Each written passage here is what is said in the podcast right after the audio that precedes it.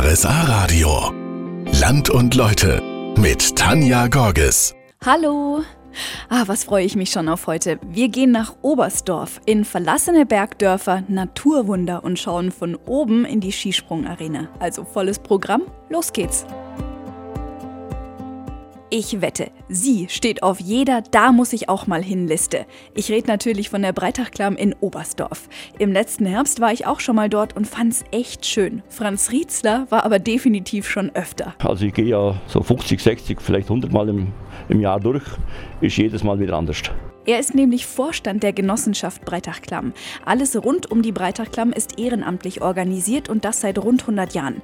Einen Hauptamtlichen gibt es jetzt seit kurzem aber trotzdem. Das ist seit 1. April haben wir den Dominik Fritz angestellt, weil das einfach im Ehrenamt nicht mehr ging. Und das ist auch mit der ganzen Werbung, mit allem drum und dran. Er kann sich jetzt um das kümmern und ist vor Ort und sieht, was in der Breitachklamm geschieht. Also gibt es die Breitachklamm jetzt auch in den sozialen Medien. Das ist zum einen neu, zum anderen gehört dem Verein jetzt auch die Walser Schanze, eine eine wichtige Investition für die Zukunft. Weil das ist unser Eingang, also von oben oder von unten der Ausgang. Und jetzt haben wir eine Immobilie, wo wir sagen können, also oder Grundstücke, wo wir sagen können, aha, da können wir so was machen. Weil wir haben manchmal ein bisschen Parkplatzprobleme und da oben sind auch 140 Parkplätze, die können wir jetzt auch nutzen. Und wenn wir zu wenig haben, dann können wir eventuell oben auf unserem eigenen Boden nochmal was machen. Oder wenn man irgendwas gestalten will, von einem, egal, Spielplatz oder sonst was, wir haben das Grundstück da oben und jetzt können wir das so machen, wie wir wollen. Ein Ideenwettbewerb Wettbewerb läuft gerade, erste Ergebnisse gibt's wahrscheinlich im Herbst.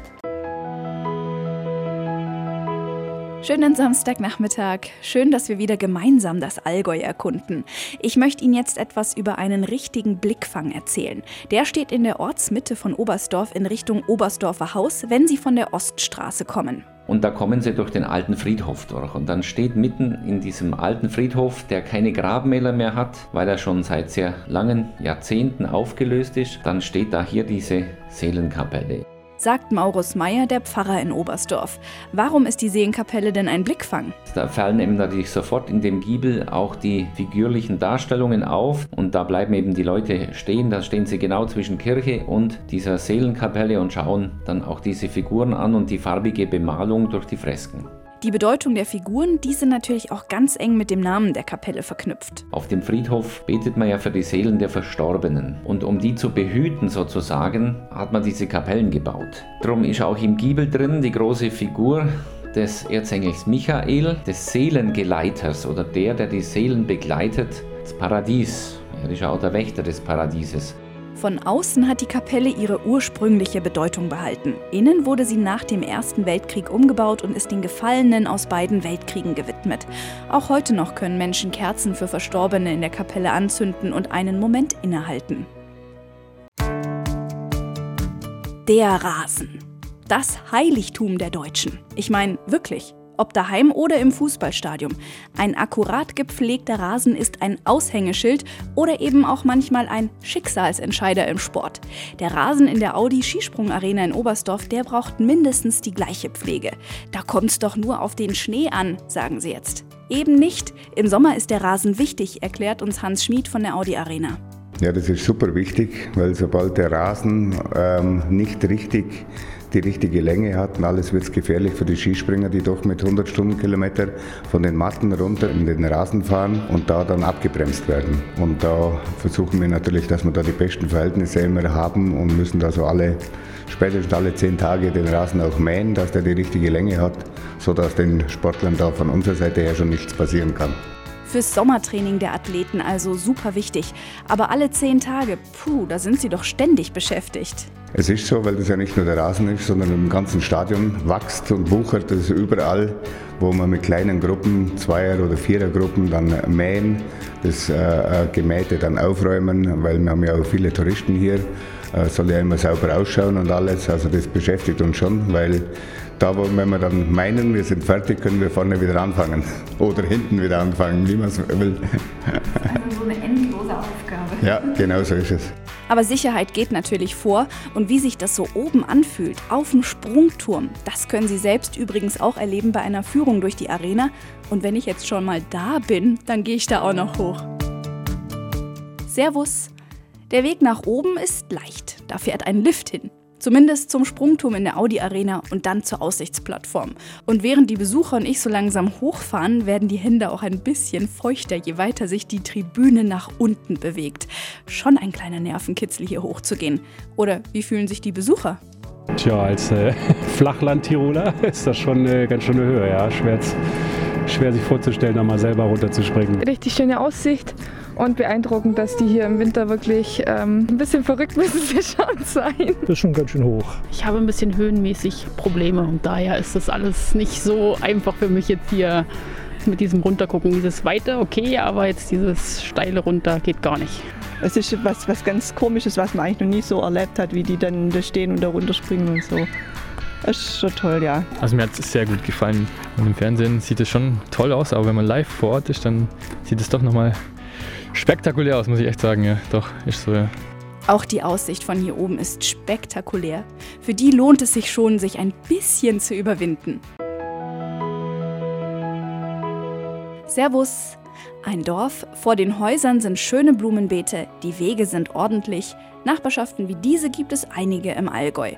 In der, von der ich Ihnen jetzt erzählen will, lebt aber niemand mehr. Gerstruben ist ein verlassenes Bergdorf.